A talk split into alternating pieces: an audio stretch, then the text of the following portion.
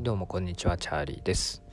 えー、チャーリーの日報というポッドキャストになります。その日やったことなどを、えー、だらだらと話していくポッドキャストになります。よろしくお願いします、えー、今日は11月12日ですね。先ほど1本ちょっとあのメルカリの話を取ってしまったんですけど、え、今日11月12日はえっ、と以前からお話してる法人の設立日になりまして今日申請を無事終えたところですね。で登記上がってくるのは、まあ、またここから2週間後とかになるんですけどね。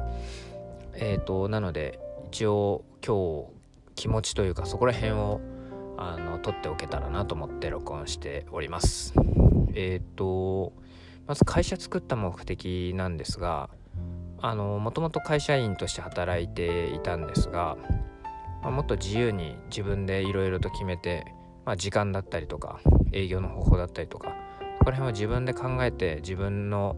まあ、思うがままにというんですかねやっていきたいなっていうのが一番大きな理由になりますね。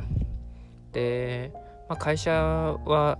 なんかどんどん大きくしていこうっていうよりは、まあ、ずっと一人でやっていきたいなと思っていまして特にあの誰かを雇ってあの拡大していこうっていうえー、ことはないかなと今のところは思っていますね。はい。でまああのやっぱり会社に属してるとねサービスどういうサービスを提供したいとか、まあ、そういうのにも制約が出てくるので、まあ、自分がやりたいように、えー、ややあの何でしょうサービスを提供していきたいその時の判断で、えー、やっていきたいなっていう感じですかね。それが一番大きいかなと思いますね。であとは、えーと、法人別に個人でもよかったんですけどね。法人にした理由っていうのはまああの会社ってやっぱり育てることができるんですよね。で会社を育てていけば、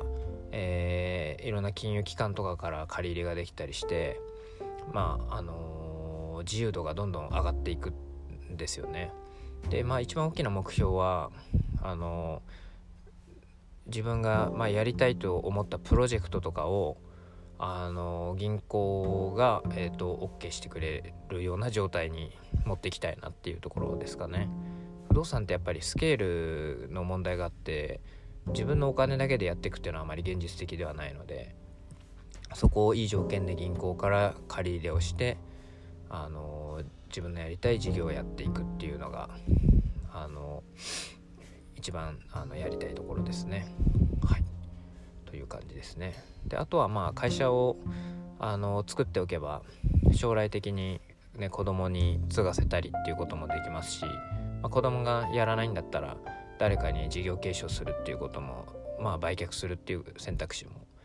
あのできるのでそれが個人であるとあの今までやってきたことっていうのは本当に自分でしかできないことになってしまうので、まあ、継承することがまあ難しいので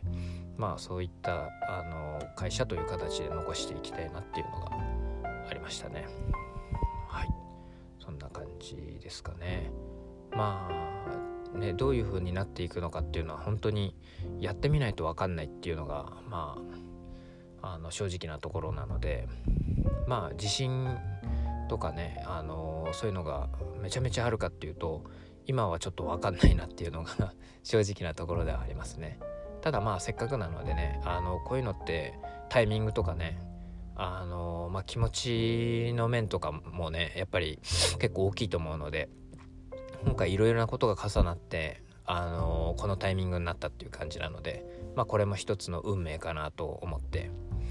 まあ頑張ってやっていきたいなと思いますね。でまあさっきも言った通り会社って育てていけると思うのでまああのあまり成果の出てない時もまああの焦らずにねあのコツコツと